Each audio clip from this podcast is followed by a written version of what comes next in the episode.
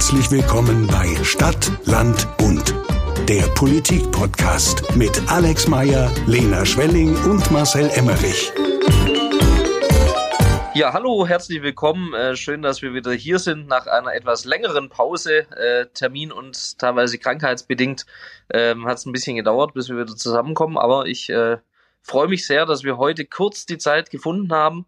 Und vielleicht zur Einordnung, also wir haben tatsächlich gar nicht so arg viel Zeit, weil ich bin äh, quasi kurz nach Hause gerannt vom Kino hier in Göppingen, weil gerade unser Göppinger Filmfestival, Filmklang heißt es, äh, läuft. Die, die zweite Auflage quasi, ich habe das äh, initiiert 2022, so in den Ausläufern der Pandemie quasi, ein neues kulturelles Highlight. Und jetzt haben wir die zweite Auflage sehr, sehr erfolgreich. Ich möchte sehr dafür werben. Wir werden das jedes Jahr machen, also im nächsten Jahr einfach gucken. Filmklang Festival Göppingen. Da äh, gibt's ganz viele Infos, tolle Filme, die da laufen und mit dem Schwerpunkt so auf Musik. Ähm, was echt richtig gut passt. Also ich bin gerade richtig hyped irgendwie. Äh, genau, das einfach nur zum Anfang, warum ihr wisst, äh, dass, dass ihr wisst, warum wir uns heute beeilen. Ja. warum ich noch schneller rede wie sonst. Ja. Wir reden in anderthalbfacher Geschwindigkeit. Das heißt, ihr müsst nicht genau. das heute selber einstellen. Ja. ja. ja. ja. aber, aber sag mal, du hattest doch schon mal vor zehn Jahren so ein äh, Kurzfilmfestival gemacht. Ja, ich bin Cineast. Ähm, damals haben wir das gemacht als grüne Jugend. Äh, heute als Oberbürgermeister stehen mir einfach mehr Ressourcen zur Verfügung. Geil. äh, nee, das ist wirklich Super. richtig, richtig cool. Das war ähm, die, die Helga Reichert, die war Intendantin der Filmfestspiele in Biberach und ähm, jetzt ist Biberach natürlich ein furchtbares Nest, so, aber diese Filmfestspiele ja, sind tatsächlich. Als Ulmer möchte ich das unterstreichen. Ja, ich weiß. Ähm, aber die Filmfestspiele sind tatsächlich, ähm, also Deut deutschlandweit äh, gehören zu den größten und wichtigsten, muss man wirklich sagen. Und die war da Intendantin, haben sich irgendwie verkracht und ich habe das damals in der Zeitung gelesen, habe gedacht, ja wunderbar, die hau ich gleich mal an. Und das, das ist das Schöne als Oberbürgermeister, dann reden die Leute halt auch mit einem. Ja. Da habe ich gesagt, ja, wie wär's? Äh, mach doch ein Festival in Göppingen, da quatscht dir keiner rein und äh, genau, und das macht sie jetzt zum zweiten Mal und es, die Zuschauerzahlen steigen, also es wird immer erfolgreicher, es sind viele Filmemacher dann auch da und äh, also wirklich eine tolle Sache. Und ich muss dann nach dem Podcast wieder in unser äh, schönes Kino. Also wenn ihr noch Kinos bei euch zu Hause vor Ort habt, dann unterstützt die auch. Das, den Appell will ich vielleicht noch äh, verbinden. Es wäre so schade, wenn, wenn die Kinos alle zumachen. Ja, und da helfen solche Events. Also richtig coole Sache. Schön. Sehr schön. Es war. Und, äh, äh, sieht man irgendwie, also manchmal ist es ja so, dass man bei so kleinen Filmfestivals vielleicht so Leute sieht, die dann zwei Jahre später, keine Ahnung, Barbie machen Oscar trotzdem bekommen. kein, Barbie machen trotzdem keinen Oscar bekommen, aber. ja, also es sind tatsächlich die Filmemacher äh, ganz oft da, eben weil die Intendantin da einfach gute Kontakte hat. Und ähm, es sind teilweise schon ganz etablierte Filmemacher, aber teilweise schon auch äh, neue, frische Gesichter, sage ich mal, wo schon sein kann, dass der eine oder andere dann da auch mal in ein paar Jahren noch äh, bekannter wird, sage ich mal.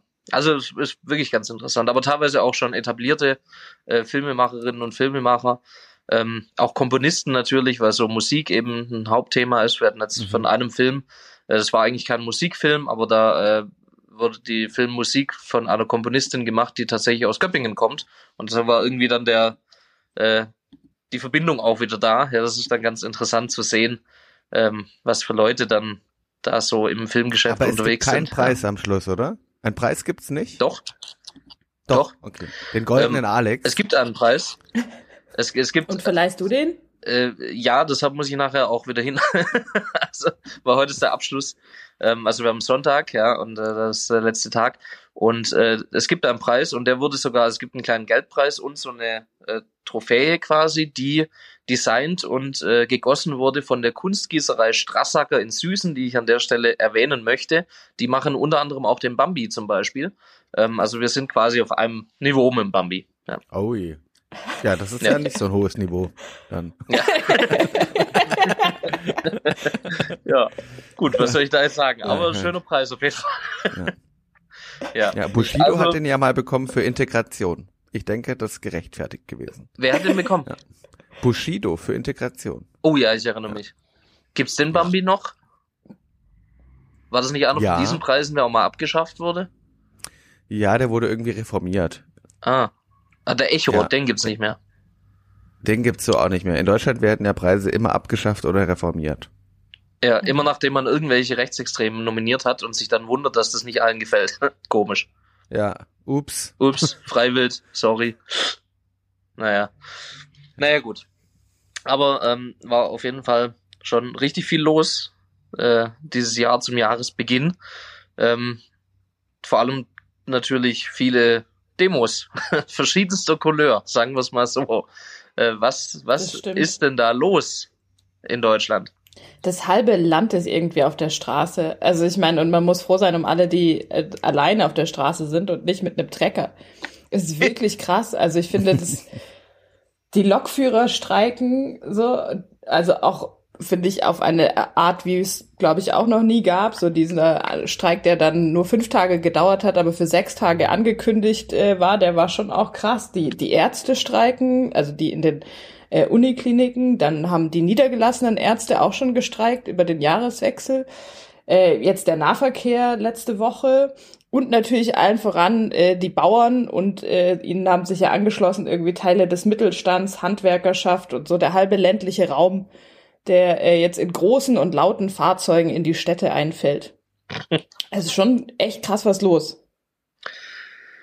Ja, woran liegt's? Also ich, ähm, wenn man mal beobachtet das und irgendwie jede, jeden zweiten Tag war dann jemand anderes auf der Straße. ähm, ich meine, bei den, bei den Bauern hat's ja, Ja. angefangen mit der hier geplanten Streichung der Subventionen und so weiter, aber das, kann ja allein. Ist auch einfach klug, sowas im Winter zu machen, wenn die Bauern nichts zu tun haben. Das ist wirklich einfach durchdacht. Nimm denen was weg, wenn sie richtig viel Zeit haben. Und das weiß man ja auch, die Bauern sind extrem schlecht äh, organisiert. Also, ich meine, da muss man sich keine Sorgen machen, dass da jemand protestiert. Nee, also es ist so einer dieser grandiosen handwerklichen Fehler, den die Ampel einfach, also wirklich, als hätte man es, als hätte man es drauf angelegt. Der einer der bestorganisiertesten Gruppen was wegnehmen und das in einer Zeit äh, oder zu einer Jahreszeit, zu der die auch einfach Zeit haben und ihre Trecker äh, nicht für was anderes brauchen. Aber ich glaube, da steht eigentlich, also so ein bisschen vielleicht was Größeres dahinter. Weil ähm, ich finde, die Art und Weise und die Vehemenz, mit der das teilweise vorgetragen wird, da merkt man, da geht's ja gar nicht so sehr um die einzelnen Dinge, für die gestreikt wird. Also wenn man auch mit den mit den Bauern zum Beispiel gesprochen hat, dann haben die immer wieder gesagt, so der Agrardiesel war nur der letzte Tropfen, der das fast zum Überlaufen gebracht hat. Also da geht, steht eigentlich irgendwie was Größeres dahinter.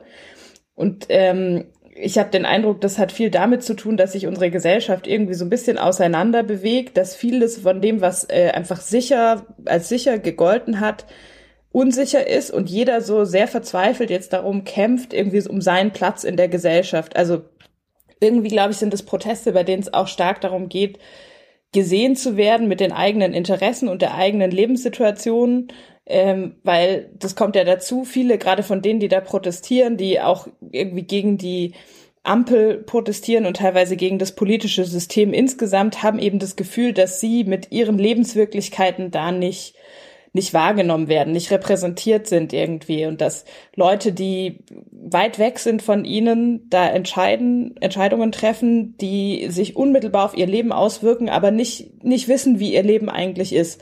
Und ich habe das Gefühl, das ist so der Kern dieser Proteste und deswegen ist er auch so, so universell und da geht's nicht darum, dann irgendwie den, den Agrardiesel, die Agrardieselvergünstigungen zu bekommen, sondern wirklich guckt mal, wie es uns geht, uns Bauern, und ändert was dran, macht es irgendwie besser für uns. Also das ist ja ein viel, viel größer angelegter Protest und das finde ich spannend. Und ich habe auch das Gefühl, das hat schon ein bisschen was mit äh, uns Grünen auch zu tun, weil wir sind ja so ein bisschen der Hauptgegner bei, bei diesen Protesten, muss man sagen. Also die Ampel als solches ist furchtbar, aber wenn man dann irgendwie genauer nachfragt, dann sind es schon die Grünen, die sie besonders doof finden. Und ich glaube, das hat was damit zu tun, dass genau dieses äh, nicht wahrnehmen oder dieses, dieses Gefühl, dass Leute haben, dass wir sie nicht kennen oder nicht kennen wollen und ihre Lebenssituation nicht sehen oder nicht sehen wollen, dass das bei uns Grünen natürlich ähm, nicht so ganz von der Hand zu weisen ist. Also die, die Uni Frankfurt hat da vor, vor ein paar Monaten, glaube ich, so eine Studie ähm, rausgebracht, die sich entkoppelte mhm. Lebenswelten nennt und die relativ genau beschreibt, dass halt die Grünen und ihre Wählerschaft so schon sehr unter sich sind und in ziemlich geschlossenen und homogenen Gruppen sich bewegen, wo vieles von dem, was wir richtig finden, auch gar nicht mehr erklärt werden muss. Also weil es da eigentlich für uns sich aus der Logik der Sache ergibt. Und äh, dann kann auch sowas passieren wie das Heizungsgesetz, das halt irgendwie von den Zielen her kommend ja eine total logische Konsequenz ist, aber einfach äh, vergisst, dass das, was für uns äh, anhand von wissenschaftlichen Fakten und was auch immer irgendwie naheliegend und notwendig ist, trotzdem das Leben von Menschen betrifft und dass die das einfach trotzdem scheiße finden können, auch wenn es notwendig ist. Und das ist so, also dieser Gap, dass wir das nicht gesehen haben an der Stelle zum Beispiel, finde ich, steht so ein bisschen exemplarisch dafür, dass diese entkoppelten Lebenswelten schon gerade für uns Grüne ein Thema sind und dass wir da auch einfach offene Flanken haben.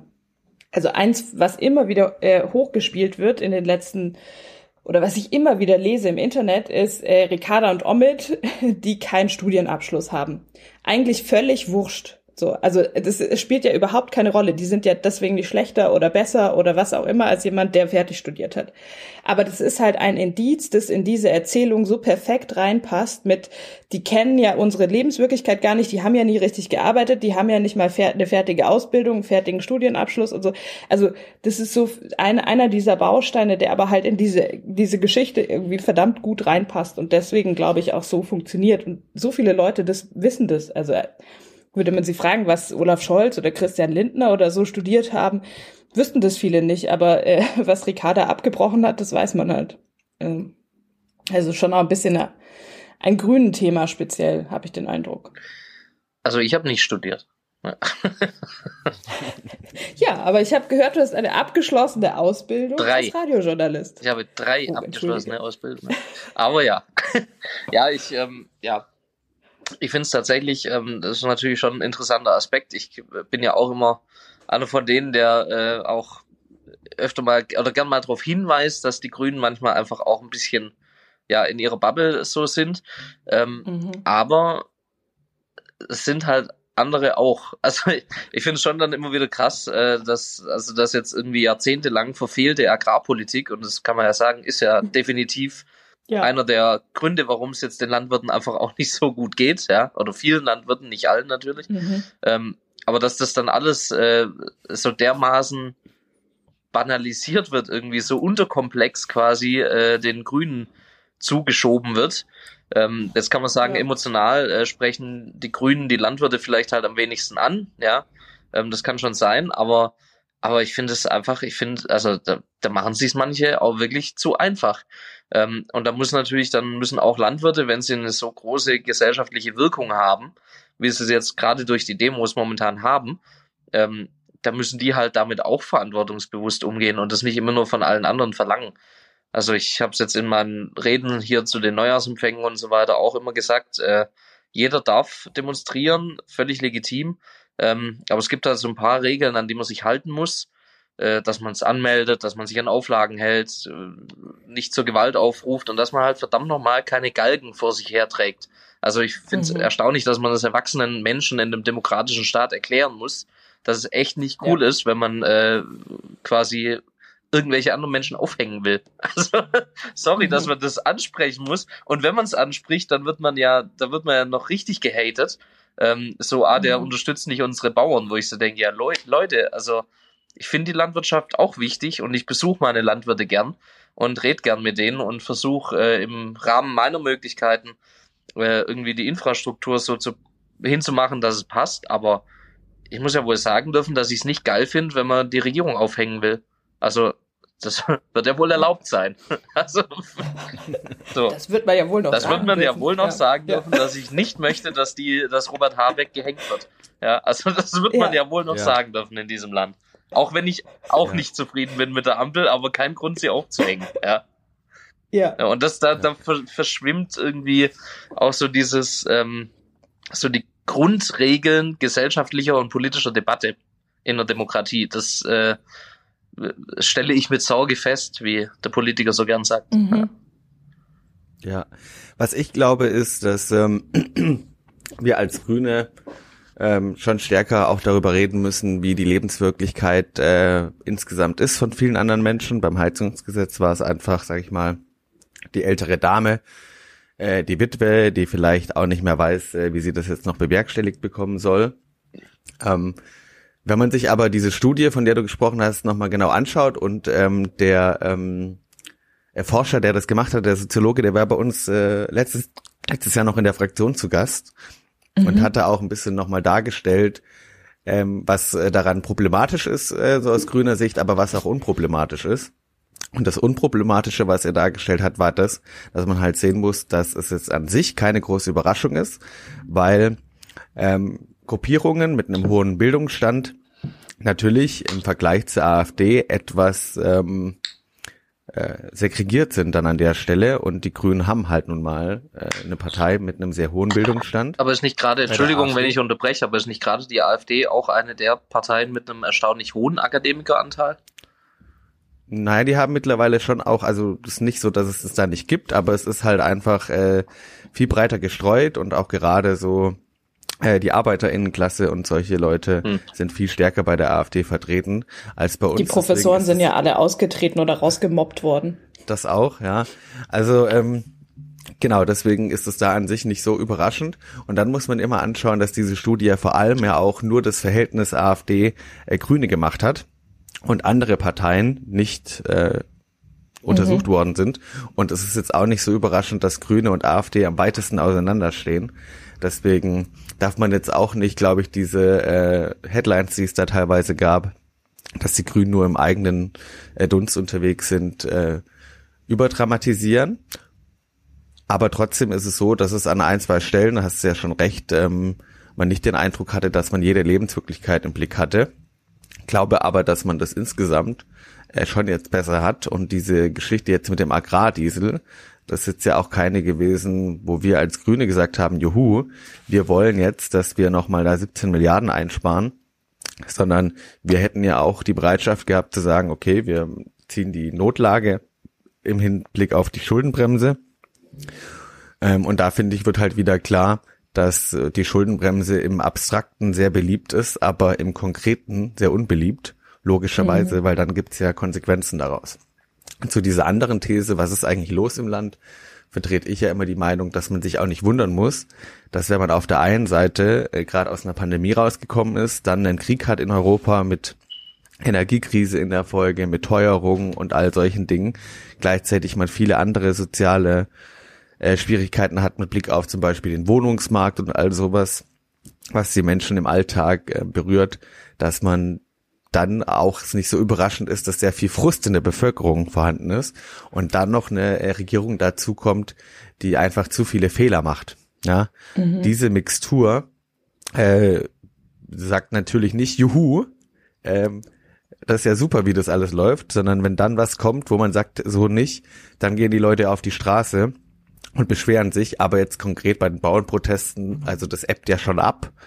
und das ist jetzt auch nicht überraschend, weil die Bundesregierung ist ja entgegengekommen. Und ähm, wahrscheinlich ähm, holen die Bauern noch mehr raus am Ende, weil zum Beispiel auch das Thema Flächenstilllegung, vier Prozent, äh, hat ja der Landwirtschaftsminister mir schon gesagt, dass er da offen ist, mhm. das auch nochmal äh, entsprechend auszusetzen, wie das auf europäischer Ebene jetzt auch angedacht ist.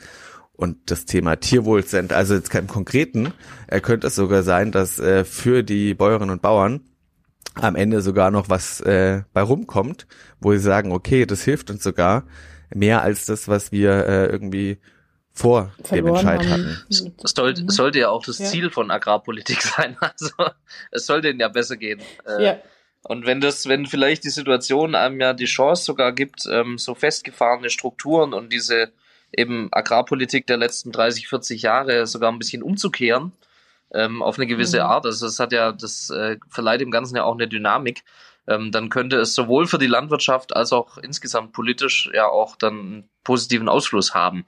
Da ähm, müssen aber natürlich die Landwirte trotz allem einfach auch sich etwas gesprächsbereiter zeigen, finde ich, als sie es bisher tun. Und ähm, eine Sache, die regt mich wirklich auf, muss ich sagen. Also wir müssen uns tatsächlich auch nicht wundern über diese, äh, auch nicht über die Galgen, die vor uns hergetragen werden, weil ja äh, diese Verächtlichmachung von, von Politik und von Regierungen und von anderen Meinungen äh, ist halt nicht mehr nur eine Sache, die die AfD macht. Und das ähm, finde ich hochgefährlich. Also ich, mehr, ich krieg's hier ja auch mit, äh, auch vor allem die CDU sehe ich da ehrlicherweise in einer unglücklichen Rolle, aber auch alle anderen, ja, die Grünen sicherlich an der einen oder anderen Stelle auch. Ähm, also wenn man bei den einen Blockierern, bei den Klimaklebern Präventivhaft fordert und bei den anderen vorne dran mitläuft, ähm, da macht man halt die Politik insgesamt auch nicht gerade glaubwürdiger. Also das muss ich auch sagen, da muss halt alle, die politisch Verantwortung tragen, müssen dann halt diese Verantwortung auch mal übernehmen und nicht einfach nur äh, sagen, ja, jetzt habe ich eine Chance, äh, die anderen richtig fertig zu machen, die nutze ich jetzt immer drauf. Das ähm, hilft am Ende dem Staat halt auch nicht. Und es macht das Leben von niemandem besser. Ja. Ich fand das da ja herrlich dieses Bild Wochen. der letzten. Generation in Leipzig, die sich ja da mit einem Traktor, so einem Spielzeugtraktor ja. auf den Boden gesetzt hatten und gesagt haben, wir haben einen Traktor, wir dürfen das. Ja, ja, ja. Zu, zu, dem, was du angesprochen hast, Alex, habe ich in den letzten Wochen auch was Interessantes gelesen. Ähm, ich glaube auch von so einem Soziologen. Der hat gesagt, äh, dass also das Problem ist, warum auch der Protest teilweise so entgrenzt ist, dass in der Gesellschaft so diese, diese ganz banalen Sachen von was gehört sich? Was ist eigentlich normal oder so, dass das einfach aus dem, also dass das irgendwie sich aufgelöst hat.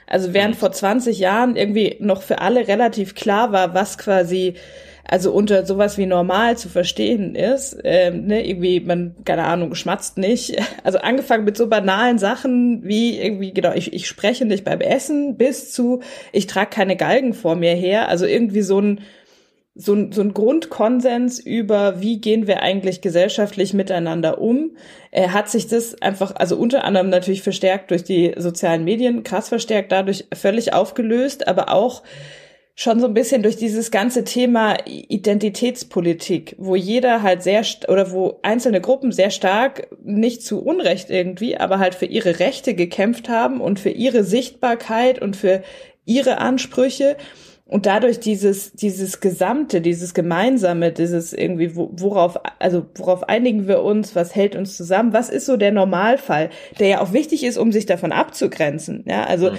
ähm, der Witz ist ja, wenn du so einen Normalfall hast, hilft es ja auch quasi, um, um zu sagen, guck mal, ich bin, ich bin aber bewusst anders oder ich mache bewusst was anderes. Aber wenn das halt völlig wegfällt, dann fallen diese, diese Grenzen von irgendwie, was gehört sich eigentlich, auch automatisch weg. Und das fand ich einen interessanten Gedanken. Also, dass das halt ja. halt was ist, was wir eigentlich irgendwie neu verhandeln müssen, aber kein, es gibt ja auch keinen Raum, in dem man das verhandeln kann.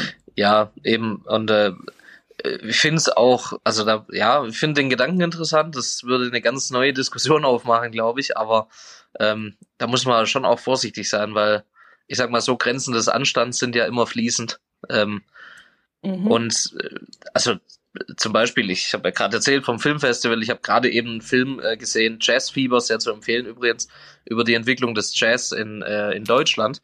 Und auch dieses, also was, was äh, diese, diese Musik quasi, die ja für die Alten damals äh, furchtbar war und die die Jugend versaut hat und diese ganzen Geschichten. Also da muss man auch ein bisschen aufpassen. Ich meine, früher war es halt äh, unanständig quasi, wenn der Rock äh, einer Frau nicht übers Knie ging. Ja, also da muss man auch immer aufpassen, ja. dass man dann nicht äh, irgendwie da ist man ganz schnell auf so einer Ebene, dass man Richtung Sittenpolizei irgendwie geht. Ähm, und das finde ich dann halt auch schwierig. Ja. deswegen, also ja, genau, also einerseits ja, andererseits, ähm, wenn du, also wenn du sowas hast, wo du sagst, genau, also der, der, der, der Normalfall ist, der Rock geht übers Knie. So, und dann kannst du ja auch sagen, aber ich möchte äh, bewusst zeigen als junger Mensch, für mich gelten diese Regeln nicht. Mein Rock ist irgendwie viel, viel kürzer. So, aber wenn du halt an einem Punkt angekommen bist, an dem quasi jeder Gürtel auch als Rock definiert werden kann, äh, dann, dann ist einfach irgendwie, also wow. es ist ein endliches Ding. Wow. naja, okay. Deswegen heißt es nicht, dass das richtig ist, dass man sagt, ein Rock muss übers Knie gehen. Also gar nicht. Aber du kannst dich ja nur von was abgrenzen, was irgendwie also oder der der der Normalfall so Männer tragen Krawatte. So, das ist halt einfach lange Zeit nicht mehr so. Und dann warst du oh guck mal der Joschka Fischer der trägt nicht nur keine Krawatte sondern geht auch mit Turnschuhen ins Parlament. Der muss sich ja für was ganz anderes halten. Also du hast auch diese diese Chance dich von Dingen abzugrenzen nicht mehr wenn alles möglich ist deswegen ist, finde ich das trotzdem richtig, aber es äh, macht was mit einer Gesellschaft, es verändert was. Also es geht ja gar nicht darum, ja. das in irgendeiner Form zurückzudrehen, aber festzustellen, dass sich da was verändert hat und dass das auch Auswirkungen hat bis zur Protestkultur, finde ich interessant. Also man kann quasi nicht mehr rebellieren, weil wir so liberal ja. sind, äh, dass es keine Norm gibt. Genau.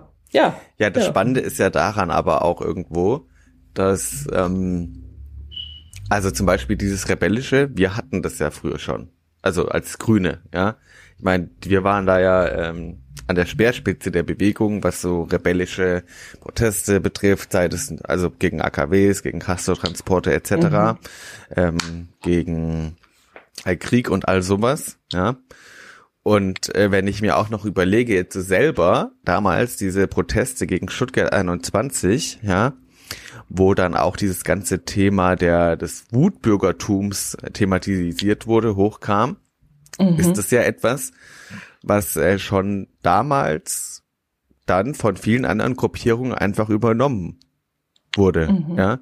Und so wie ich persönlich damals äh, gegen Stuttgart 21 bei Demos war und äh, Dinge, die da gerufen worden sind, wie Lügenpresse oder sowas, das wäre ja heute, wenn man sich das überlegt, Lügenpresse zu rufen oder Lügenpack ja. oder sowas.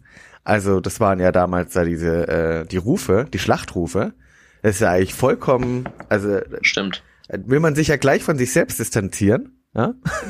ähm, und ja. ähm, da hat sich ja auch voll was gedreht, einfach welche mhm. Gruppierungen in der Gesellschaft, Entschuldigung, die Hegemonie sag ich hat. mal, ähm, die Ökonomie hat und ähm, aber vielleicht auch ja grundsätzlich auch die, die einfach eine Rollen ähm, ein Rollentausch. Mhm. Ja? Also wir sind jetzt ja auch die, sage ich mal, die. Wir sind jetzt der Staat. Ja, ja wir sind die da oben. Scheiße fanden. Die Verfassung wir sind jetzt die da oben, genau. Ja.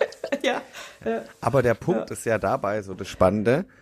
Ähm, das war aber auch die letzten Jahre ja schon so wie als Grüne. Wir haben ja im Bund äh, nie regiert. Also wir regieren da jetzt erst seit zwei Jahren mhm. ähm, und haben ja in den zehn Jahren davor gar nicht regiert. So, also. Und witzigerweise aber haben ja also unsere Themen halt trotzdem ähm, dominiert. Also das ist ja so, wenn man dieses anguckt, quasi kulturelle Hegemonie und ähm, bedeutet ja gar nicht, dass du unbedingt mitregieren musst, sondern es war irgendwie so die letzten Jahre, also ich würde sagen bis zu vielleicht gab es einen Kipppunkt irgendwie irgendwann vor der Pandemie, würde ich sagen, hat sich da so ein bisschen, äh, also war irgendwo so ein Kipppunkt. Bis dahin war irgendwie relativ klar, Klimaschutz wurde immer wichtiger. Also es war ja so eine so eine klare Kurve nach oben oder eben die die Rechte von Minderheiten, geschlechtergerechte Sprache oder so. Das fanden schon viele doof, aber es ging eher, also der Anteil derjenigen, die das wichtig fanden, ist irgendwie hochgegangen und dann ist es so langsam Irgendwann wahrscheinlich 2020 rum hat es sich umgekehrt und jetzt äh, gibt es Leute, die den Klimaschutz äh, richtig kacke finden und die werden mehr und es gibt Leute, die das Gendern mit einer Vehemenz ablehnen, dass man sich an den Kopf fassen muss und denkt so, hä, habt ihr, also gibt, habt ihr keine echten Probleme so?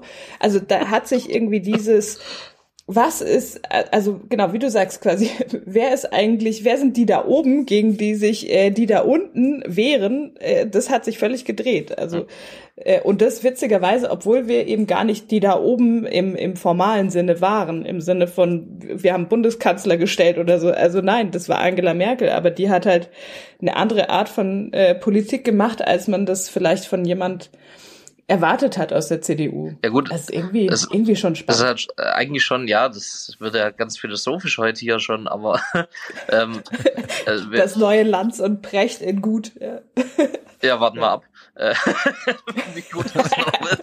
Nein, aber äh, es ist also eigentlich ist ja auch irgendwo logisch. Ähm, ich, ich beziehe es jetzt gar nicht auf die Grünen an sich als Partei, sondern ich sage jetzt mal, es gibt halt äh, die, die, äh, sag mal, progressiven Parteien und die konservativen Parteien, wenn ich es jetzt mal in die zwei äh, Bereiche mhm. einordnen will. Und dann ist es ja irgendwie klar, diese Themen, äh, die die Themen der Grünen sind, wurden halt äh, von den Grünen natürlich auch deshalb immer wieder vor sich hergetragen, weil es Themen der Zukunft waren. So. Und eine mhm. konservative Politik ähm, tendenziell geht halt eher nicht so auf die Themen der Zukunft, ja, sonst wären sie nicht konservativ. Ähm, so, und wir haben, wir hatten jetzt halt eine lange Entwicklung, wo die Grünen in der relativ äh, komfortablen Situation waren, in Anführungszeichen, dass sie sagen können, das, das und das wird in Zukunft wichtig sein. Ähm, ohne dass man aber selber es wirklich umsetzen musste oder konnte oder sich darauf vorbereiten musste oder mhm. das Land darauf vorbereiten musste. Und, ja. und jetzt, wo diese ganzen Themen, die die Grünen irgendwie schon seit 30 Jahren sagen, so ein bisschen auch State of the Art sind, äh, Jetzt müssen wir es halt mhm. umsetzen, ja. Ähm, und das führt halt ein bisschen auch zu dieser Gegenbewegung, dann wieder Richtung ins Konservative. Also äh, zum Beispiel, ich habe ähm, äh, ein, ein ehemaliger Baubürgermeister von Göppingen ist vor kurzem verstorben, Reinhard Schuckenböhmer. Und äh, ich habe auf seiner Trauerfeier eine Rede gehalten und habe so ein bisschen seine Verdienste um Göppingen quasi aufgezählt. Unter anderem hat er in den 70ern äh, die erste Fußgängerzone in Göppingen äh, eingerichtet, ähm, hat einige Straßen in der Innenstadt autofrei gemacht und hat in seiner Abschiedsrede 1998 äh, gesagt in Richtung der Einzelhändler, euer größtes Problem ist der Verkehr vor der Haustür. So, 1998, ähm, also das Jahr, in dem Gerhard Schröder Kanzler wurde, in dem tatsächlich die Grünen an die Regierung gekommen sind. Und heute, 2024, führe ich die gleiche Diskussion mit den Einzelhändlern. Wir haben schon oft drüber gesprochen bezüglich Verkehr ja. und Innenstadt. Ich finde das ja unglaublich, ja. Also diese, und der war kein Grüner. Wirklich nicht, äh, der ja. Schuppenböhmer, ja. aber hat so in die Zukunft orientiert, ja. Und wir führen immer noch diese Diskussionen und mit diesen ganzen Unsicherheiten, die es halt gibt, neigen natürlich schon viele Leute dazu zu sagen, ich, egal wie, egal wie sinnvoll das jetzt vielleicht ist, da kann noch so viel Wissenschaft dabei sein, aber ich will jetzt halt diese Veränderung nicht mehr, ich kann nicht mehr. So. Ich bin jetzt auch mhm. mal müde und fertig. Und ähm, dann neigt man natürlich zum Konservativen. Wenn das Konservative ja. dann allerdings abdriftet in Richtung äh, Demokratiefeindlichkeit, dann ist ein Problem, das ist ja klar. Ich glaube auch, dass durch diese ganzen Krisen, also das hören wir ja immer wieder, es gibt diese Krisenmüdigkeit und ich ähm, habe aber das Gefühl, es ist nicht so sehr nur eine Müdigkeit durch die Krisen, also und Veränderungsmüdigkeit und so, obwohl das sicher auch eine Rolle spielt, sondern vor allem auch der politische Umgang, ähm, den bisher, also der bisher oft davor geherrscht hat angesichts der Situation. Also irgendwie angefangen 2007 Euro- und Finanzkrise, ne, Merkel stellt sich hin, so eure Spareinlagen sind sicher, also macht euch keine Sorgen, das ist alles irgendwie, wir kümmern uns drum. Und es ging ja genauso weiter, so durch all die Krisen, die dann kamen, Corona, ja, euer Laden macht, äh, kann nicht geöffnet sein, aber macht euch keine Sorgen, hier kriegt ihr Entschädigungen. Wir sagen euch nicht, dass ihr sie wieder zurückzahlen müsst, aber hier habt ihr es erstmal so eine, also dieses genug? paternalistische, genau, dieses, dieses paternalistische kommt irgendwie an ein Ende. Und das war ja auch beim Ukraine-Krieg immer so, ne, oh Scheiße, Gas und so weiter, aber wir, wir entlasten euch überall so sehr, dass ihr das gar nicht merkt in eurem Alltag. Und ich finde, der Gipfel des Ganzen war jetzt irgendwie Olaf Scholz im äh, Bundestag nach dem Urteil des Bundesverfassungsgerichts zum Haushalt, wo er ja auch gesagt hat, ja, das merkt ihr gar nicht, also das spielt überhaupt keine Rolle in eurem Alltag, dass wir da jetzt 17 Milliarden einsparen müssen, das werdet ihr nicht irgendwo feststellen und dann denkst du, Alter, es kann nicht sein. Du kannst nicht 17 Milliarden in so einem Haushalt einsparen, ohne dass es jemand merkt. und jetzt haben es die Bauern halt gemerkt, ja, also und das ist das, die Leute haben, glaube ich, den Eindruck, die werden so ein bisschen verarscht. Also die kommen ja schon mit Zumutungen zurecht, aber du musst ihnen halt auch ehrlich sagen und nicht irgendwie dieses ja, macht euch keine Sorgen, wir halten euch alles vom Leib und genau. das dann nicht einhalten können, weil dafür haben wir einfach überhaupt nicht das Geld, um diese ganzen ja. Zumutungen, die auf die Menschen zukommen werden, abzufedern. Das ist unmöglich. Und dann ähm, sollte man vielleicht so ehrlich sein und gar nicht erst so tun, als könnte man das, sondern sagen, ja, das wird jetzt, das werden jetzt scheiß Jahre. So, zieht euch warm an. Wir tun, was wir können, aber wir müssen da irgendwie gemeinsam durch. Und äh, was könnt ihr beitragen? Was ist eure Idee, wie wir das machen? Also irgendwie eine andere Augenhöhe auch im Dialog mit den Menschen. Stichwort Erwartungshaltungsmanagement. Ähm, ich bin mir ja, leider ja. nicht so sicher, ob das, also ich glaube, dass man das eigentlich so machen muss, aber ich glaube, dass es mittlerweile einen relevanten Teil der Bevölkerung gibt, die äh, das nicht so sehen, dass sie sagen, ah, da mache ich mit und erklärt mir es einfach nur mal, was auf mich zukommt. Sondern wenn man sich zum Beispiel auch so diese Mitte-Studie anschaut, ähm, steht da nämlich auch ganz klar so ein Zusammenhang zwischen dem Anspruchsdenken und äh, der Verortung im rechten politischen Spektrum. Und daher kommt es ja auch alles so ein bisschen, dass man halt sagt, okay, wir haben da einen großen Veränderungsdruck in der äh, Wirtschaft, aber auch äh, gesellschaftliche Modernisierung und all sowas, ja. Und wie kriegt man das hin? Wie kriegt man das alles sozial abgefedert hin? Weil das ist natürlich schon eine Aufgabe, das möglichst äh, so hinzubekommen, dass es einfach sicher ist für die, für die Menschen. Und gleichzeitig gibt's aber dieses Anspruchsdenken eben, dass man auch alles auffängt. Ja? Und deswegen bin ich da nicht so optimistisch, dass es einfach nur den Leuten jetzt mal rein Wein einschenken und dann sind die schon fein damit, sondern ich finde, wenn man ja ehrlich ist, ist es ja so, dass auch die Bauern selber jetzt ein Beispiel dafür sind, äh, dass auch wenn man natürlich das äh, nicht so ad hoc machen kann und so, alles keine Frage, ja. Aber jetzt so irgendwie zu glauben, dass man bei seinen Protesten am Ende 100 Prozent seiner Forderungen bekommt, also dass alles rückabgewickelt mhm. wird und das glauben die halt ernsthaft. Ähm, und man hat ja schon die Hälfte zurückgenommen er zeigt ja, wie, wie groß das Anspruchsdenken ist in der Bevölkerung. Ähm, und äh, das hat nicht nur was mit ähm, einer rechten politischen Verortung zu tun, nicht falsch verstehen, aber je weiter man rechts ist, desto größer ist das Anspruchsdenken. Und ähm, das ist schon eine Herausforderung, die man da hat. Ich, ich glaube auch nicht, dass das ähm, so funktioniert, dass man eben reinen Wein einschenkt und dann sagen die Leute alle, jawohl, machen wir, wir gehen hier jetzt mit voller Kraft mit. Das glaube ich nicht. Also da würden natürlich, äh, da gibt's richtig, richtig Haue. Ja, wenn man ehrlich äh, zu den Leuten ist und ihnen sagt, hey, mhm. passt auf, das, das und das wird es in Zukunft nicht mehr geben. Ähm, da müsst ihr euch dann selber drum kümmern, da kann sich nicht mehr der Staat drum kümmern. Also es werden nicht alle applaudieren, aber das wäre halt der richtige Schritt, ähm, auf dem Weg dahin, eben diese Erwartungshaltung mal wieder auf ein normales Maß zu bringen. Ähm, das wird einem dann bei der nächsten Wahl vielleicht auch nicht gedankt, ja, vielleicht aber ja auch doch. Also ich glaube schon, dass es auch einen bedeutenden Teil an Menschen gibt, die das durchaus honorieren, wenn man ehrlich zu ihnen ist, ja. Ähm, aber aber ich glaube, man muss es einfach machen, weil wenn wenn wir es nicht tun und äh, das jetzt so weitergeht, dass ähm, dann jetzt vielleicht bei der nächsten Bundestagswahl wird dann die Ampel abgewählt, dann kommt die Union wieder dran und stellt einen Kanzler, dann wird Friedrich Merz von uns natürlich äh, niedergemacht bei jeder sich bietenden Gelegenheit und es wird sich, es werden sich viele Gelegenheiten bieten bei einem Bundeskanzler Friedrich Merz. Ähm, so, und dann geht es ja immer weiter. Also die Spirale hört ja nicht auf. Und wir, so machen wir unseren mhm. demokratischen Staat kaputt. Ähm, und ich glaube, also es geht, also ich will nicht pathetisch werden, aber da geht es ja um was viel Größeres als ähm, ich, wie, wie kriege ich jetzt die Mehrheit der Leute jetzt aktuell für diese Maßnahme hinter mich?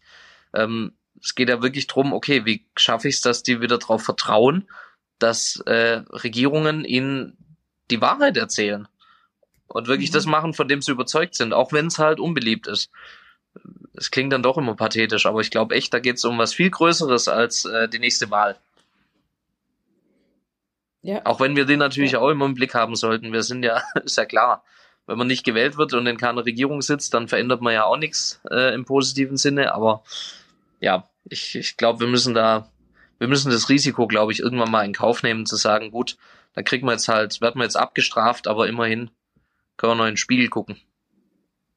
Ja, und das ist, glaube ich, schon eine der großen Sachen, wo die Unzufriedenheit mit der Ampel auch herkommt, ist, dass Olaf Scholz halt diese Ehrlichkeit null an den Tag legt. Also der sagt ja auch gar, also er sagt eigentlich überhaupt nichts und wenn er was sagt, dann sind es so Phrasen wie You never walk alone und äh, gleichzeitig streiche ich dir aber hintenrum äh, irgendwie deine sämtlichen Leistungen gefühlt so. Also das ist ja der Eindruck, den die Leute haben.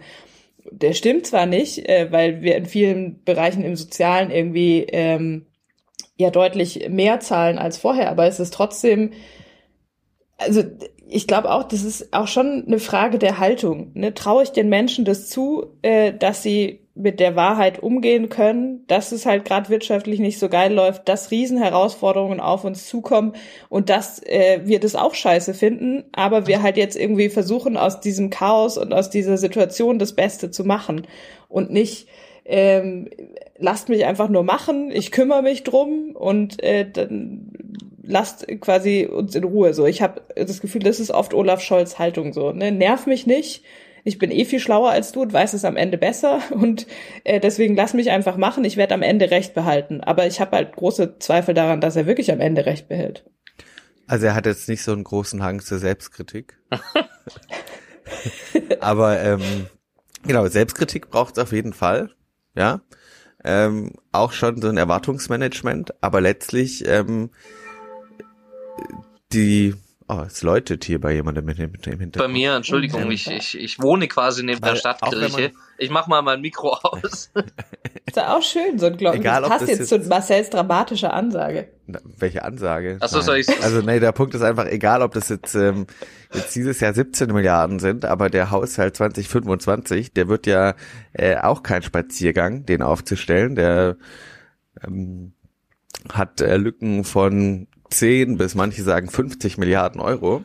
Und Geil. letztlich geht's ja da bei dieser Frage, komm, wir müssen das jetzt mal ähm, ehrlich machen und es gibt jetzt Zumutung, ist ja der harte Kampf am Ende des Tages. Wo gibt's die Zumutung? Wer er hat die Zumutung wirklich, ja? Und das ist ja die, die gesellschaftliche Auseinandersetzung und da ist jetzt 100 drin am Ende.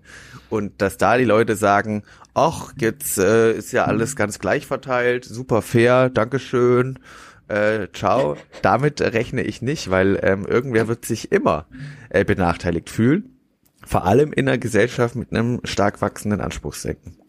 Ja, ja, das ist so, aber das ist ja schon ein bisschen der Punkt, den gerade finde ich die kommunale Seite in den, also in den letzten zwei Jahren habe ich das Gefühl, vehement immer wieder vorbringt. Also verdeckt zwar unter diesem äh, unter dieser Diskussion über Standards, aber eigentlich ist es ja dieselbe Diskussion. So nach dem Motto, die Ansprüche sind viel zu hoch, als dass wir sie erfüllen können. Wir müssen mal uns ehrlich machen, was eigentlich an Ansprüchen möglich ist. Und das betrifft halt natürlich die Gruppengröße in den Kitas, genauso wie äh, irgendwie, wie viel Scheiß muss man denn prüfen, um so ein Fuck-Windrad hinzustellen. Also ich meine, das ist ja irgendwie alles, was mit dieser Bürokratie und Standards und Regelungsdiskussion zu tun hat, ist eigentlich, finde ich, nur ein Symptom von diesem tiefer liegenden ähm, Thema, dass quasi Ansprüche, durchaus auch ja unsere Ansprüche als Grüne, die wir an ganz viele Leute haben und an ganz viele Institutionen und Ebenen und so muss es sein und so ist es perfekt, nicht mehr mit dem zusammenpassen, was auch wirklich leistbar ist als Staat. Also dieses dieses ganze Thema Eigenverantwortung und worum kümmere ich mich selber und äh, was wird abgesichert, worum kümmert sich der Staat im Zweifelsfall, ist irgendwie, finde ich, im Moment nicht gut ausgehandelt. Ja, das stimmt. Ihr, ihr, ihr, müsst noch ohne mich weiterreden, meine Glocken läuten immer noch. Das ist unglaublich. Ich gucke gerade zum ersten Mal ja. bewusst auf die Uhr, wie lange um 18 Uhr diese Glocken läuten. Ja, unfassbar. Lärmbelästigung. Da beschwere ich mich bei der Stadt. So. Ich würde direkt im OB schreiben. Ja. Ja. Das finde ich immer witzig, weil das kommt tatsächlich oft. Also äh, auch in Ulm kriegen wir immer wieder Schreiben von Menschen, die neben dem Münsterturm wohnen oder in der Nähe und sich beschweren. Und du denkst so, als du da eingezogen bist, ja. Dieses Münster, wir haben angefangen, das zu bauen im Mittelalter. Warst du überrascht, dass es da ist? Was konntest du nicht daran absehen, als du da eingezogen bist? Also, weil es dürfte kaum jemand noch leben, äh, der länger äh, da wohnt, als es die Glocken gibt. Insofern finde ich das immer wieder faszinierend, wie da die Beschwerdelage über Kirchenglocken, wo die herkommt. Ja, ja. Von den ähm, etwas äh, negativeren oder wie auch immer Protesten hin zu mal positiven Protesten Mhm. Und zwar erleben wir ja auch seit mehreren Wochen äh, sowas wie ja, Anti-AfD-Proteste, eine Bewegung, die ja. sich äh, für den Schutz der Demokratie, für die Verteidigung der Demokratie einsetzt, weil es diese unsäglichen Deportationspläne ähm, gibt innerhalb der AfD, innerhalb der neuen Rechten, die öffentlich bekannt geworden sind durch das äh, Treffen in Potsdam. Ich glaube, das muss man jetzt gar nicht mehr so weit äh, ausführen und erklären. Aber diese Demos, die sind, finde ich, gerade etwas, das ähm, ganz grundsätzlich äh, sehr viel, also mir persönlich sehr viel Mut gibt und Zuversicht, ja, dass die Leute da aufgestanden sind, weil man sich ja bei diesen wachsenden AfD-Prozenten in Umfragewerten ja schon auch manchmal gedacht hat, sag mal, geht es jetzt eigentlich immer so weiter? Äh, wie kriegt man das in den Griff? Gibt es da irgendwie auch Widerstand innerhalb der Zivilgesellschaft, äh, in der Breite der Gesellschaft? Und da kann man jetzt sagen, ja, das gibt's. Und zwar nicht nur irgendwie in Berlin, München oder Hamburg, sondern mhm. ja wirklich, also auch in Biberach. Ja, in Ulm gab es eine große Demo, in Biberach gab es eine Demo, ja. in vielen kleineren Gemeinden, auch in Ostdeutschland. In Göppingen selbstverständlich. In Göppingen, überall stehen die Leute Kleinere auf. Gemeinden, ja. Und ähm, sagen, nein, so nicht, bis hierhin und nicht weiter. Äh, wir wehren uns äh, als Demokratie gegen solche Pläne und Gedankenspiele innerhalb der AfD. Und äh, das ist ja eigentlich auch eine, eine schöne Geschichte mal so zu Beginn des Jahres. Das stimmt. Ja, es macht. Weil man darf es, glaube ich, auch nicht überbewerten. Also, das ist voll gut, dass die Leute auf die Straße gehen und richtiges und mega wichtiges Zeichen, großartig, aber unterm Strich ist es halt auch jetzt, also, auch wenn das riesig ist, wenn 10.000 Leute in Ulm da ähm, zu so einer Kundgebung gehen und das wirklich eine große, große Kundgebung ist, also die größte, auf der ich in Ulm je war, musst du halt überlegen, bei einer Stadt 130.000 Einwohnerinnen und Einwohner, auf der anderen Seite der Donau äh, gab es ja nichts, also die sind quasi, war auch mit Neu-Ulm zusammen nochmal 60.000. Sind auch, also schon ein starkes Zeichen, aber es ist, sind auch sehr, sehr viele nicht hingegangen. Ja gut, aber das finde ich immer, Ja. finde ich schon irgendwie schon, also schon eine blöde Rechnung auch. Sorry. Also, Also wenn man aber, Ja. Lene, aber wenn man dann mal die paar Trecker daneben stellt, ja, aber dann äh, war das mit dem Agrardiesel auch eine Luftnummer. Ja. Ja. Also, also wirklich Sieht wahr. einfach immer alles auch viel beeindruckender aus, So. wenn du einen Trecker dabei hast. Ja. Ich, ich hatte äh, auch gesehen, so eine, Münsterplatz war ja sogar ein Trecker. Das stimmt, ja. ich hatte gesehen so eine, ja, äh, so ein äh, Diagramm, so ein Schaubild, quasi die größten Proteste in der bundesdeutschen Geschichte. Ähm, und tatsächlich, dass an einem Wochenende, also an dem ersten Wochenende, äh, dass so viele Menschen auf der Straße war, gab's noch nie. Also weder beim äh, Volksaufstand in der DDR noch bei Castor-Transporten oder äh, hier ähm, Pershing oder irgendwas, äh, bei den großen Demonstrationen in der äh, deutschen Geschichte, ähm, waren es noch nie so viele Menschen. Insofern kann man natürlich immer sagen, jo, klar, wir sind 80 Millionen, da könnten ja noch viel mehr auf die Straße gehen, aber ja, also ich denke, man kann es Ja. schon mal in einen Kontext stellen, irgendwie mit üblichen Demonstrationen, sage ich mal, und dann ist es schon sehr, sehr viel und ein sehr, sehr gutes Zeichen. Ähm, und es hat mir auch Freude gemacht. Also auch hier in Göppingen, der Schlossplatz, ich habe der war, ich habe ihn auch noch nie so voll gesehen. Ich glaube nicht, dass wir in Göppingen schon mal so eine große Kundgebung hatten. Ähm, aber ich, ich denke mir halt die ganze Zeit so, okay, was folgt daraus? Also ich nehme wahr eine Mhm. gewisse Unruhe im extrem rechten Lager. äh, lesbar an den diversen Kommentaren. Ja, da wurde, es hat ja nur Sekunden gefühlt gedauert, bis äh, Mhm. es angefangen wurde zu relativieren und die Bilder waren gefälscht und die sind alle von der Regierung bestellt, die Demos und so weiter. Also diese, ja, Robert Wahnsinn, Habeck hat ja. sie persönlich mit dem Lastenrad So, alle dahin gekarrt. ja, ich habe auch ganz klar, habe ich gesagt, ja natürlich hat, äh, hat Scholz bei mir angerufen, hat gesagt, Alex Göppingen braucht eine Demo gegen rechts, da bestehe ich drauf. So, so war Ja. das, ganz klar. Nein, aber im Ernst, äh, diese, diese Kurzschlussreaktion, das alles irgendwie klein zu reden, ähm, damit man der eigenen Legende irgendwie, dass man die eigene, der eigenen Legende nicht widersprechen muss, ähm, dass man irgendwie Mhm. die schweigende Mehrheit des Volkes vertritt, ja, ähm, das, das zeigt schon, okay, da geht ein paar Leuten der Arsch auf Grundeis und zu Recht. Ähm, ich Ja. frage mich halt nur, was daraus folgt. Also bleibt es jetzt so? Wird es weiter Demos geben? War das so eine, wird es eine Eintagsfliege bleiben? Wa- Was sind die, also geht die AfD jetzt in den Umfragen weiter runter oder nicht? Also das, das ist für mich alles noch offen. Da bin ich einfach gespannt und noch vorsichtig äh, skeptisch, sagen wir es mal so, dass da jetzt wirklich nachhaltig ähm, sich tatsächlich was an der politischen, an der Politik in Deutschland Mhm. dadurch verändert. Aber ich, ich, ich hoff's. Also ich drück die Daumen. Ja, also ich meine, es ist ja nicht so, dass man auf die Straße gehen kann oder doch, manche machen das ja auch, dass man sagt, okay, jetzt muss halt äh, ein AfD-Verbotsverfahren eingeleitet werden oder dergleichen und dass das quasi das Ziel sein soll von solchen Demonstrationen. Ich glaube, zunächst mal sieht man ja tatsächlich, dass die Umfragewerte der AfD in den letzten äh, drei, vier Wochen äh, bei allen Instituten so um zwei bis drei Prozent nach unten gegangen sind. Also es sorgt schon für einen gewissen Effekt, weil es natürlich man auch durch die Entwicklung und auch durch diese Hegemonie-Debatte, die wir eben hatten, schon ja auch so in die Richtung ging, dass es irgendwie in Ordnung war, die AfD zu wählen, ja, und dass da ähm, kein Schleier mehr drüber lag. Und äh, das hat sich jetzt schon wieder ein bisschen geändert, dass man sich, glaube ich, stärker in gewissen Kreisen dafür rechtfertigen muss. Ähm, aber natürlich, den Satz, den man jetzt so häufig liest wie äh, sonst nie, äh, eine Schwalbe macht noch keinen Sommer. Ja? Also es ist Uh. ähm, nicht so, dass jetzt das einfach alles äh, erledigt ist, ja, und das kann sich auch wieder drehen. Aber man, äh, man kann eine Chance darin sehen.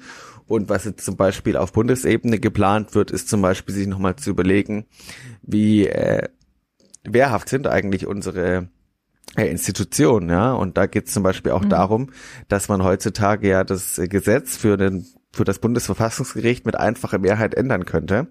Und da wird jetzt halt darüber geredet, ob man sowas nicht äh, mit einer Zweidrittelmehrheit äh, an eine Zweidrittelmehrheit knüpfen sollte, weil man ja gerade zum Beispiel in Ungarn oder Polen gesehen hat, was äh, Rechte, Rechtsextreme an der Regierung machen. Sie gehen zuerst auch auf die Gerichte los und deswegen ja sind das schon auch konkrete ähm, Folgen jetzt von diesen Veröffentlichungen, aber auch von den Protesten, um zu zeigen, dass der Staat wehrhaft ist. Die Diskussion finde ich ähm, auch gut. Welche ich echt problematisch finde, ehrlicherweise, ist die um das äh, Verbotsverfahren. Also das finde ich hat gerade, also es ist okay, wenn man das in der Zivilgesellschaft führt. Ich finde es auch okay, wenn sich die Politik damit auseinandersetzt, aber das öffentlich zu diskutieren, finde ich eigentlich eine der bescheuertsten Sachen, die man überhaupt machen kann. Vor allem, weil das einfach ja absehbar gar keine Mehrheit dafür gibt, das zu initiieren. Also es gibt ja irgendwie drei Institutionen, die so ein Ver Verbotsverfahren auf den Weg bringen könnten. Das wäre irgendwie die äh, Bundesregierung, das wäre der Bundestag oder der Bundesrat und in keiner der drei ähm, Institutionen gibt es irgendwie auch nur ansatzweise erkennbar eine Mehrheit dafür. Und ich verstehe schon, dass viele das für irgendwie für eine verlockende Option halten, weil es wäre halt einfach. Ja, aber ich glaube, es ist nur vermeintlich einfach, wenn man sich anguckt, wie mühsam so Verbotsverfahren sind, wie lange die dauern, ähm, was man dafür auch an an Futter braucht sozusagen, dann erscheint mir das äh, irgendwie kein richtig sinnvoller Weg, ehrlicherweise. Und eine Diskussion über was zu führen, das A, für das es gar keine Mehrheit gibt, das überhaupt äh, auf den Weg zu bringen und das B, Jahre dauert und unfassbar kompliziert ist, äh, bis man das an, also überhaupt bis man Resultate sieht und dass das große Risiko hat, dass am Ende eben die AfD nicht verboten wird, sondern sogar noch ein, äh, damit der dann einen Stempel bekommt quasi, so dass die okay sind, das finde ich, irgendwie, also finde ich eine richtig, richtig bescheuerte Debatte. Und ich verstehe aber, warum die geführt wird, weil das andere, glaube ich, was wir bisher immer machen, hat offensichtlich ja nicht funktioniert. Ne? Also wir haben ähm, gerade als Grüne ja immer gesagt, das sind äh, Rechtsextremisten, das sind Nazis und so. Und das stimmt in Teilen auf jeden Fall, in großen Teilen sogar. Aber es interessiert die Leute einfach nicht. Die wählen sie entweder deswegen oder trotzdem oder so. Und deswegen müssen wir, davon bin ich überzeugt, schon was ändern an unserem Umgang mit der AfD, aber ein Verbot halte ich für genau den falschen Weg, sondern wir müssen, fürchte ich, diesen richtig ekligen und unangenehmen Weg gehen, dass wir uns einfach und dass wir dieses inhaltlich auseinandersetzen, dass man ständig hört und dass alle immer sagen, dass wir das auch mal echt machen. Weil bisher ist es oft so eine Ankündigung und selten eine echte wirkliche Auseinandersetzung, die zum Beispiel sich mal anguckt, was die, was die AfD eigentlich fordert und äh, auch durchdekliniert, was würde das denn für die Menschen bedeuten. Also und sich mit denen politisch auf eine Diskussion einzulassen, so unangenehm das ist und nicht immer, weil es halt bequemer ist, auf diese Metaebene gehen und sagen, ihr seid irgendwie rechtsextrem. Das, was ihr sagt, ist rassistisch. Das stimmt, aber das interessiert die Leute nicht, sondern wir müssen halt irgendwie, glaube ich, diese inhaltliche Auseinandersetzung, also tatsächlich die so ein bisschen mehr behandeln wie eine, wie eine normale Partei, auch wenn sie das eigentlich nicht sind. Und das würde ich mir wünschen, dass man das eher angeht, anstatt über so ein Verbot zu diskutieren. Also ich finde, ähm, ich bin beim Verbot auch echt unentschlossen äh, bei der Diskussion, ob ich es jetzt gut finde oder nicht. Ich sehe auch, dass es natürlich ein großes Risiko gibt, ja. Ähm, äh, aber sehe auch, wir sprechen immer von der wehrhaften Demokratie und die Möglichkeit, eine Partei zu verbieten, die gibt's ja nicht ohne Grund. Ja, es wurden ja auch schon Parteien verboten. Ähm, also ich finde nur, wo ich dir widersprechen möchte, ist, dass man die Diskussion nicht führen sollte, nur weil es jetzt gerade dafür auch keine Mehrheit gibt. Ähm, wenn wir nach dem Grundsatz Politik machen, dann diskutieren wir gar nichts mehr. Weil äh, für, für alle Sachen, die neu irgendwie diskutiert werden, gibt es erstmal vielleicht keine Mehrheit. Ähm, und die Diskussion dient ja dazu, vielleicht Mehrheiten zu schaffen. Also ich glaube schon, dass man es diskutieren muss, dass man sich die äh, Konsequenzen einfach, die muss man einfach aufzeigen und da muss man sich gute Gedanken drüber machen und lang drüber Gedanken machen. Aber ich bin auch noch nicht zu einem abschließenden Ergebnis gekommen. Das war auch immer mein Argument übrigens beim Thema Parteiausschlussverfahren, ähm, dass ich gesagt habe, ja, ähm, also Beispiel Boris äh, P. -Punkt, ja, ähm, den wir alle kennen. Ähm, da war das bei mir auch immer so ein Ding. Ich äh, fand das nicht gut, irgendwie ein Parteiausschlussverfahren, bei dem am Ende vielleicht rauskommt, nee, wir schließen ihn nicht aus und damit sind seine Positionen dann quasi äh, eben mit diesem Okay versehen. Passt. Also es war bei mir so dasselbe Argument. Kam so. Ja. Aber, ähm, ja. aber man muss einfach sagen, jetzt hat der Parteiausschluss äh, von Boris Palmer aus den Grünen natürlich nicht diese Auswirkungen und Konsequenzen, wie es ein Verbot einer AfD vielleicht hätte. Ja, also da muss man, das muss man schon abstufen. Ja, ähm, also ich, ich, ich bin wirklich auch unentschlossen, aber ich sehe schon, dass ab einem gewissen Punkt, ähm, glaube ich, man die Möglichkeit, die das Grundgesetz uns ergibt, ähm, und die Gesetze uns geben, dass man die natürlich schon auch ausschöpfen können muss. Es gibt so einen sehr schönen äh, Beitrag von, ähm, ich weiß nicht, ich glaube Andreas Fischer-Lescano, der ist so ein äh, Verfassungsrechtler, ähm, auf dem Verfassungsblog, den kann man vielleicht in die Show Notes packen, der argumentiert, dass ein Parteiverbotsverfahren letztlich sogar äh, demokratische Pflicht ist ähm, weil, nur mal um das so, wie ist das jetzt gerade? Die CDU zum Beispiel, die sagt ja nicht, dass sie gegen ein Parteiverbotsverfahren ist, sondern die machen es ja recht geschickt, äh, Friedrich Merz und äh, die sagen alle, äh, die Bundesregierung muss das machen, weil die haben äh, die Sicherheitsbehörden im Rücken und die haben die Informationen dann und deswegen können sie dazu nicht sagen, das muss die Bundesregierung machen. Und machen sie ja, auch ein mein, bisschen arg einfach. Ne? Das macht man sich natürlich einfach, aber da ist ja auf jeden mhm. Fall dann schon mal ein bisschen die Tür auf, ja.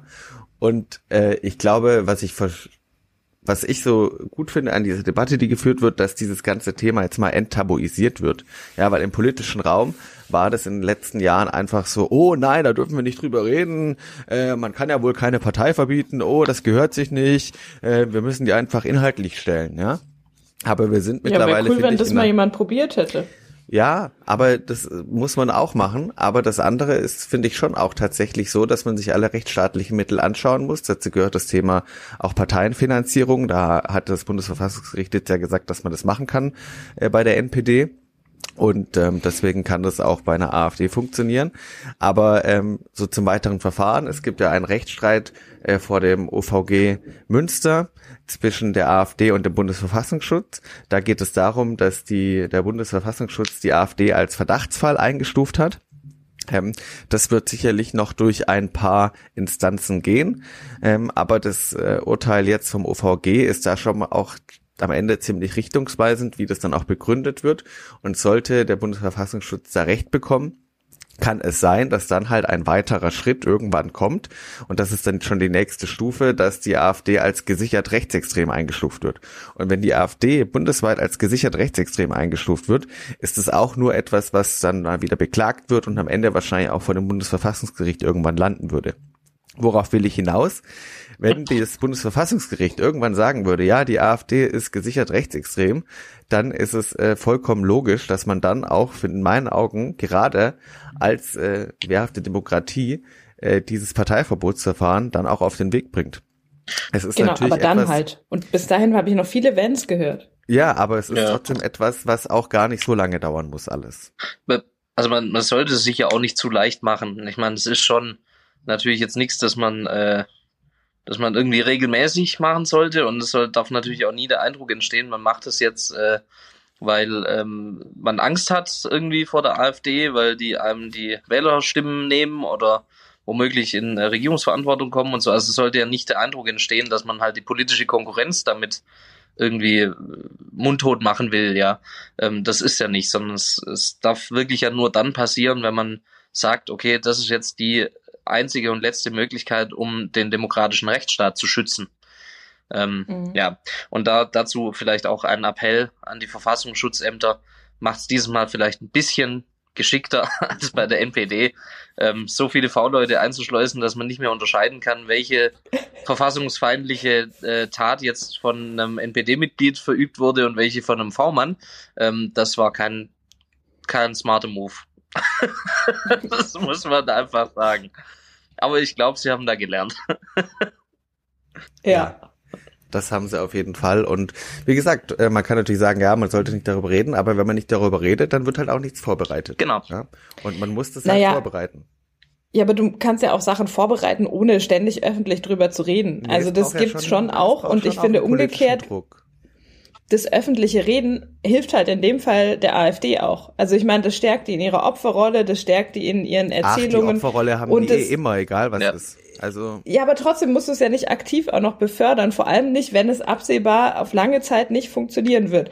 Und deswegen ärgert mich diese Debatte, weil die, glaube ich, ablenkt von dem, was wir wirklich vielleicht mal ernsthaft angehen sollten, nämlich lass mal angucken, was die wollen und was das bedeuten würde. Das einfach einmal sauber aufbereiten und äh, wirklich in Auseinandersetzung mit denen gehen und runter von dieser Metaebene, auf der es relativ gemütlich ist. Ja, aber du man kann kannst schon beides gleichzeitig machen. Ja, also ich finde auch, man kann doch nicht sagen, jetzt diskutiert's mal nicht öffentlich, weil das wäre ja eine Sache, die so eine große Auswirkung hat. Da muss man ja auch ein Stück weit mit Transparenz arbeiten. Also da muss ich doch eine gesellschaftliche Debatte führen, sonst habe ich ja gar keine Chance, dass irgendwann, wenn, wenn ich tatsächlich diesen Schritt gehen würde, dass dann irgendwie die Bevölkerung äh, sagt, jawohl, finden wir richtig, wenn man vorher nicht drüber diskutiert hat. Also das, äh, ich finde schon, die Diskussion ist wichtig und ich weiß übrigens, ich denke übrigens auch nicht, dass das der AfD hilft, ehrlich gesagt.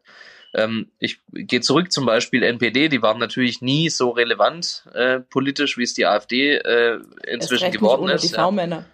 Ja, ähm, nee, schon, aber äh, man muss ja sagen, obwohl, obwohl es ja kein NPD-Verbot gab, hat diese Debatte der NPD nicht geholfen. Also, Naja, was die NPD wirklich kaputt gemacht hat, war die AfD. Also ich meine, das ist äh, so, ja, Ja. ne. jo, da waren noch viele andere Gründe, die mit reingespielt haben, aber ähm, ich glaube schon, dass äh, das ist ja ein bisschen der Effekt, der jetzt durch diese Demos auch irgendwie stattfindet. Also es gibt eben welche, die wählen die AfD, weil sie rechtsextrem sind, ja.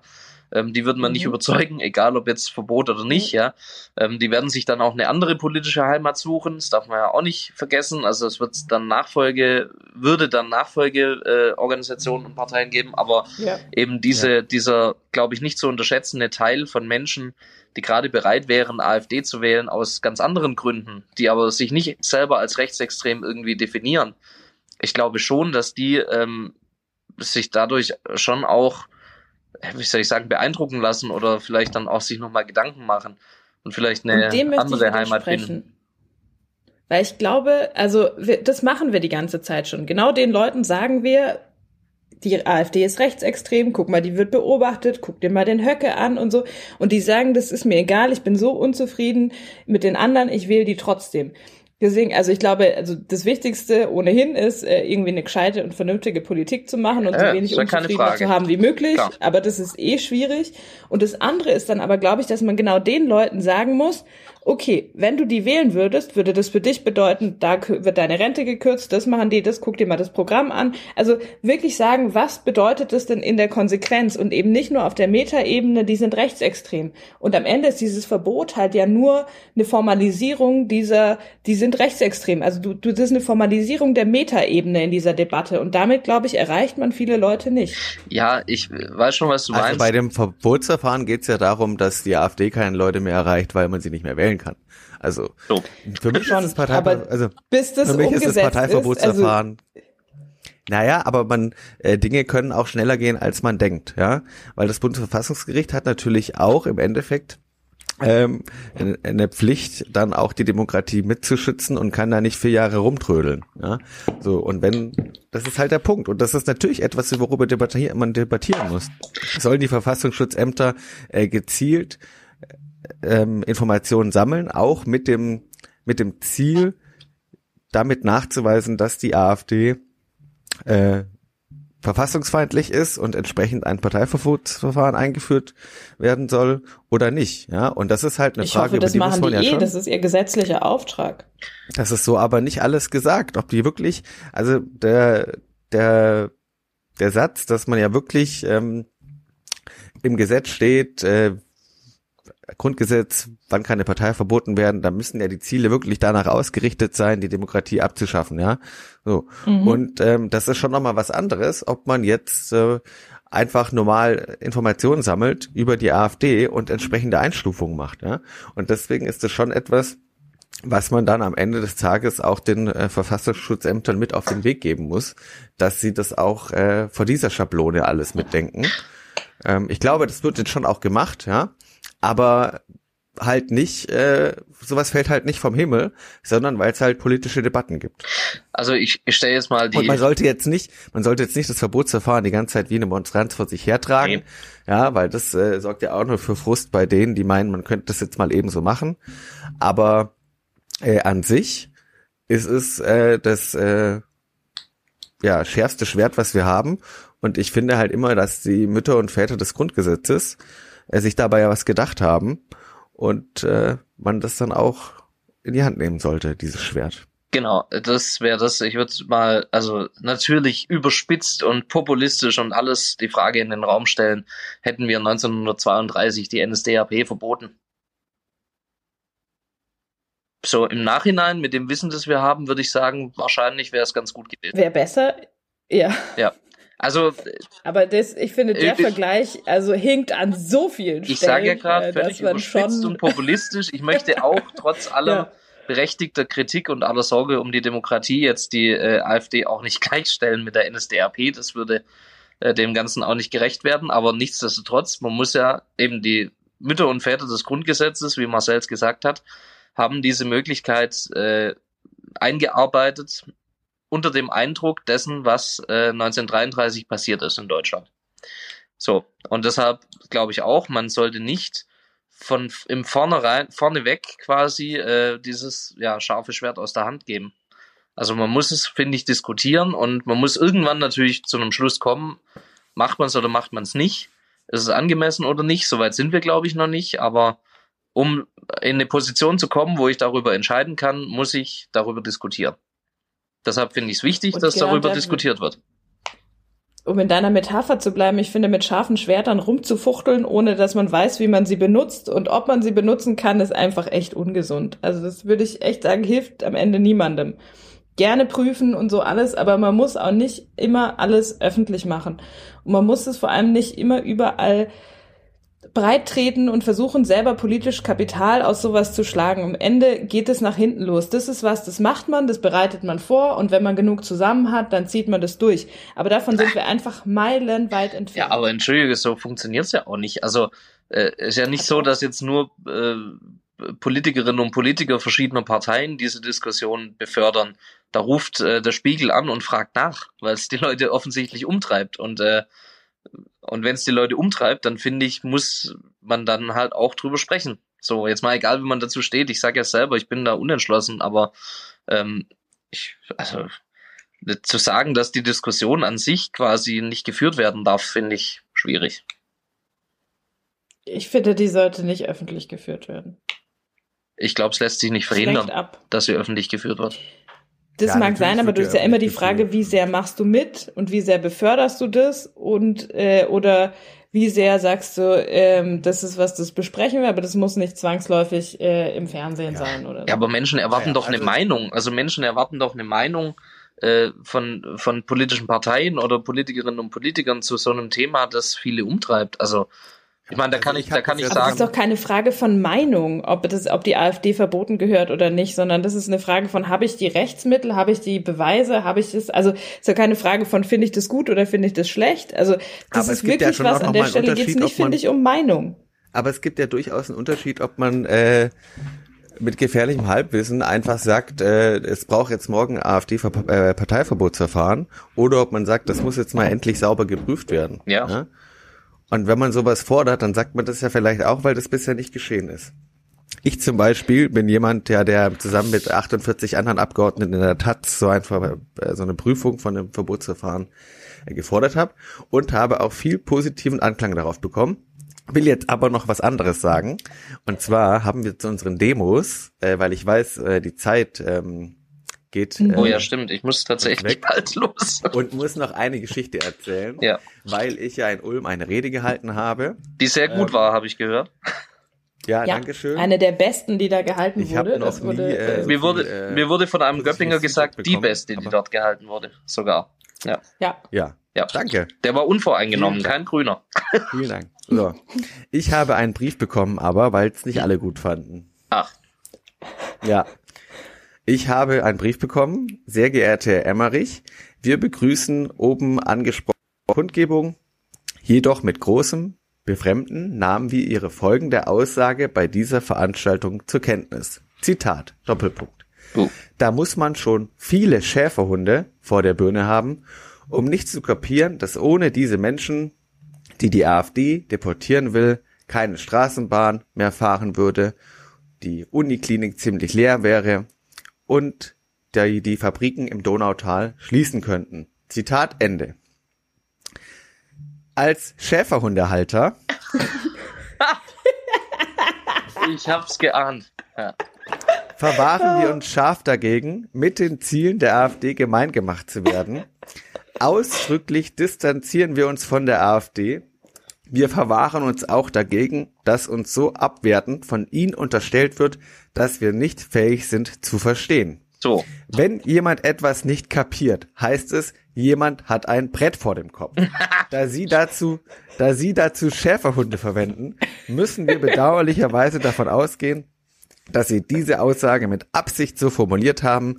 Mit dieser Äußerung wird eine große Gruppe von Menschen aufgrund eines bestimmten Merkmals, nämlich der Haltung eines Schäferhundes, öffentlich vor großer Menschenmenge diffamiert, ausgegrenzt und als dumpfbackig dargestellt.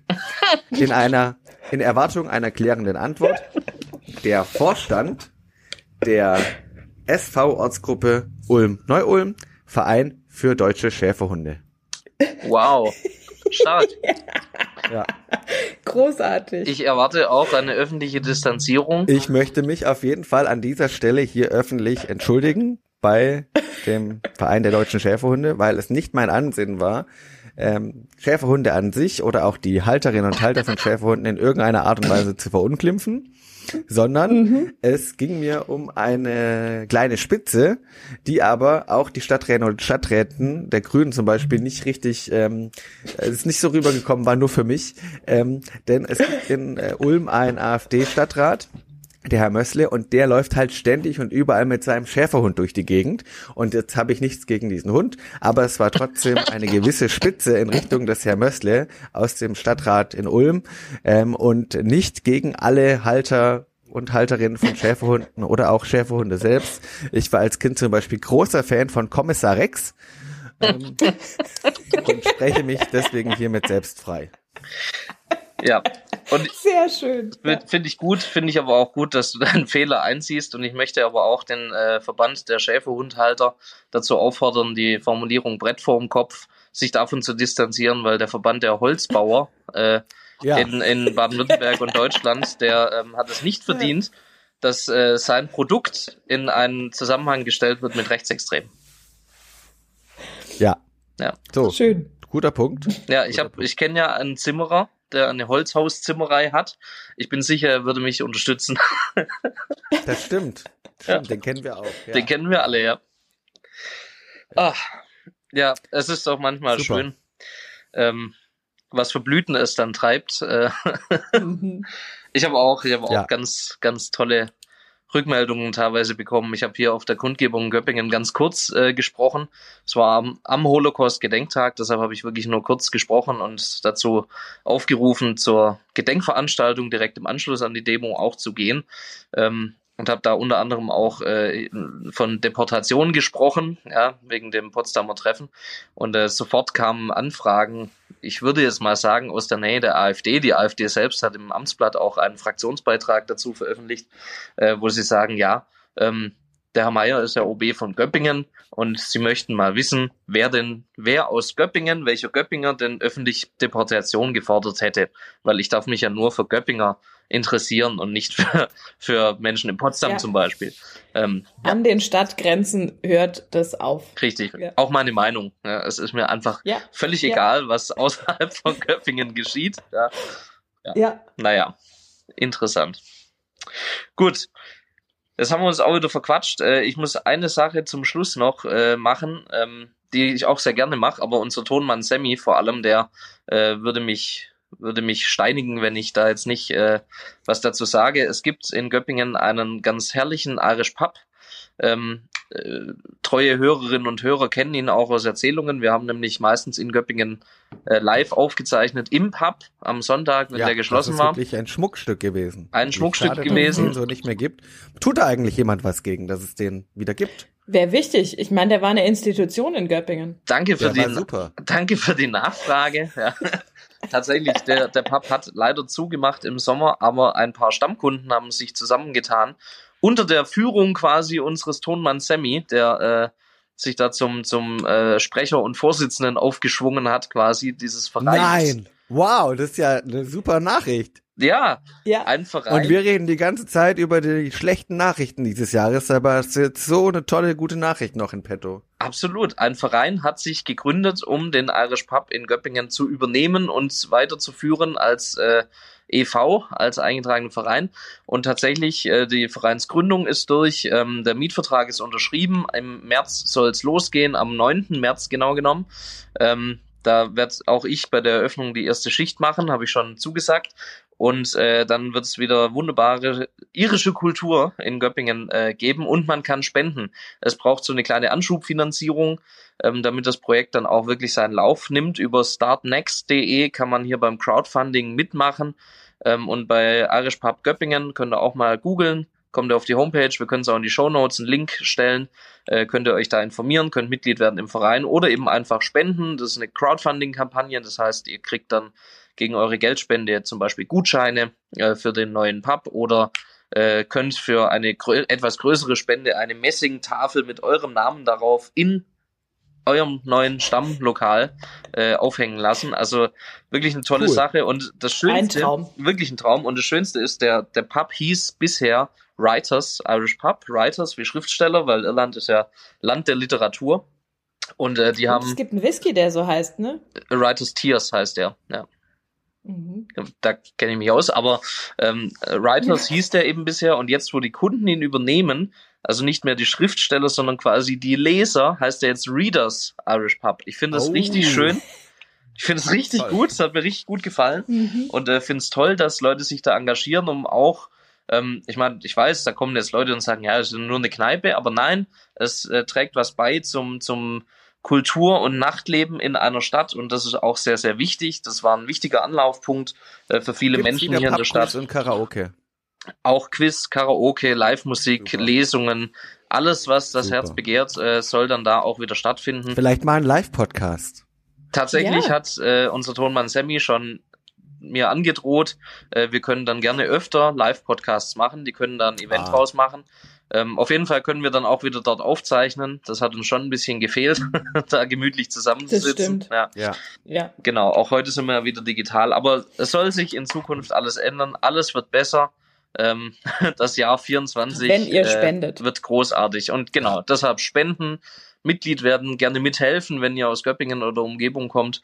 Ähm, würde mich freuen. So, und wir packen die Links, wie gesagt, in die Show Notes. Ähm, Genau. Auf jeden Fall. Und wir nehmen mit, wenn man in Deutschland die Kneipenkultur erhalten will, dann drei, äh, gründet man einen eingetragenen Verein. So. Ja, klar. Das ist einfach richtig deutsch. Der ja. Deutsch-Irische Kulturverein Göppingen e.V. Ah. Weil es geht viel super. um Kultur. ja. ja. Ja. Und ich so vernehme ich äh, dem Titel ja. des Vereins, dass das Finanzamt in Ulm entsprechend äh, gnädig war. Das Registergericht hat äh, nach Re einigem, hat nach einigem genau Hin und Her ja. äh, beschlossen, gut, diesem Satzungszweck da können wir mal, mal ja. ein Äugchen zudrücken. das ja. ist gemeinnützig, Super. mindestens mal. Es, ja. es gibt solche Dinge. So. Es ist ja auch nicht ganz neu. In Ellwangen gibt es tatsächlich auch einen äh, deutsch-irischen Kulturverein, der einen Irish Pub betreibt. Also das ist schon alles rechtens und äh, genau. Also da darf man sich freuen und ich freue mich, wenn es wieder aufmacht und wenn jetzt viele Spenden zusammenkommen. Das Ziel sind irgendwie 17.500 Euro und äh, nach den mhm. ersten paar Tagen des Crowdfundings sind schon um die 8.000 Euro zusammen. Also es läuft schon gut. Ähm, tatsächlich, ja. bin, bin sehr angetan. Gab auch schöne Presse hier in Göppingen, aber wie gesagt, vielleicht hören es ja noch ein paar, die es noch nicht mitbekommen haben und die dürfen gerne, gerne das, äh, dieses tolle Engagement unterstützen. So. Super. So. Wann machen die auf? Am 9. März ist der Plan, weil am 17. März ist dann ja St. Patrick's Day. Oh. Ähm, ja. Das sollte geöffnet sein und wenige Tage danach ist Göppinger Musiknacht da. machen die auch mit. Also der März wird dann gleich auch Feuertaufe. Gut. Das war mir jetzt noch wichtig und Sammy natürlich auch. Vielen Dank auch Sammy natürlich, dass er das macht. Ähm, und das ist ein weiteres hoffnungsvolles Zeichen für den Start in dieses neue Jahr, würde ich sagen. So, habt ihr noch was? Das ist doch super, wunderbar. Gut. Dann würde ich sagen, war schön, haben wir wieder eine Stunde zwanzig hier durchgelabert. Dann äh, reicht's auch für heute. Ich äh, verschwinde jetzt wieder zu meinem Filmfestival und wir hören uns dann bald wieder. Ich hoffe, die Pause wird nicht wieder so lang. Äh, wir versuchen wieder etwas einen engeren äh, Turnus. Ja. Genau. Also dann, ja. bis zum nächsten Mal.